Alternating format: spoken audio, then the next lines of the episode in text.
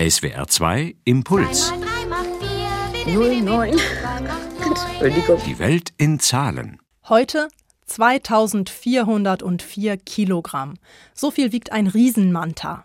Genauso beeindruckend ist die Zahl 8,8 Meter. So lang kann die Spannweite seiner Flossen werden. Damit zählen diese Rochen zu den größten Fischen überhaupt. Aber damit nicht genug. Im Verhältnis zu ihrem Körpergewicht kommt bei einem Rochen ähnlich viel Gehirnmasse zusammen wie zum Beispiel beim Schimpansen. Das größte Gehirn aller Fische haben die Mantas also auch noch. Hilfreich ist das allemal. Um sich zurechtzufinden, brauchen die Rochen ein sicheres Orientierungsvermögen und ein gutes Gedächtnis.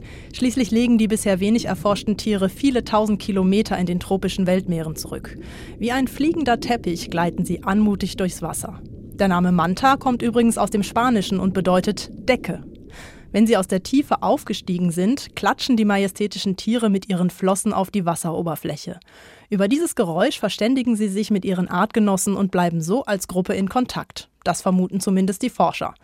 Um sich für ihren großen Auftritt in den Weltmeeren im wahrsten Sinne des Wortes herauszuputzen, verbringen die Riesenmantas auch gerne mal bis zu acht Stunden mit der nötigen Körperpflege. Die besorgen wiederum die Putzerfische, die geduldig an sogenannten Putzerstationen, den Korallenriffen, warten. Eine der größten Mantarochenpopulationen hält sich vor der Küste Mosambiks auf. 950 dieser Fische zählte eine US-amerikanische Meeresbiologin an einem Küstenabschnitt im Süden des Landes. Da tummeln sie sich deshalb so gerne, weil es viel Plankton gibt, ihre Leibspeise. 14 Prozent des eigenen Körpergewichts muss ein Manta täglich fressen.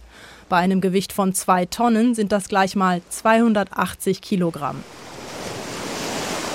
Leider fressen die Mantas nicht nur Plankton, sondern auch ungewollt Mikroplastik.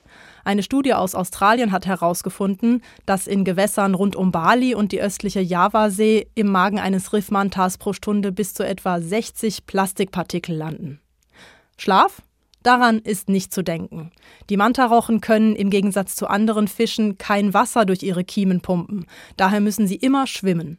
Unermüdlich wandern sie also durch den Ozean und das bei 9 bis 12 Kilometern pro Stunde. Vermutlich bis zu 40 Jahre lang.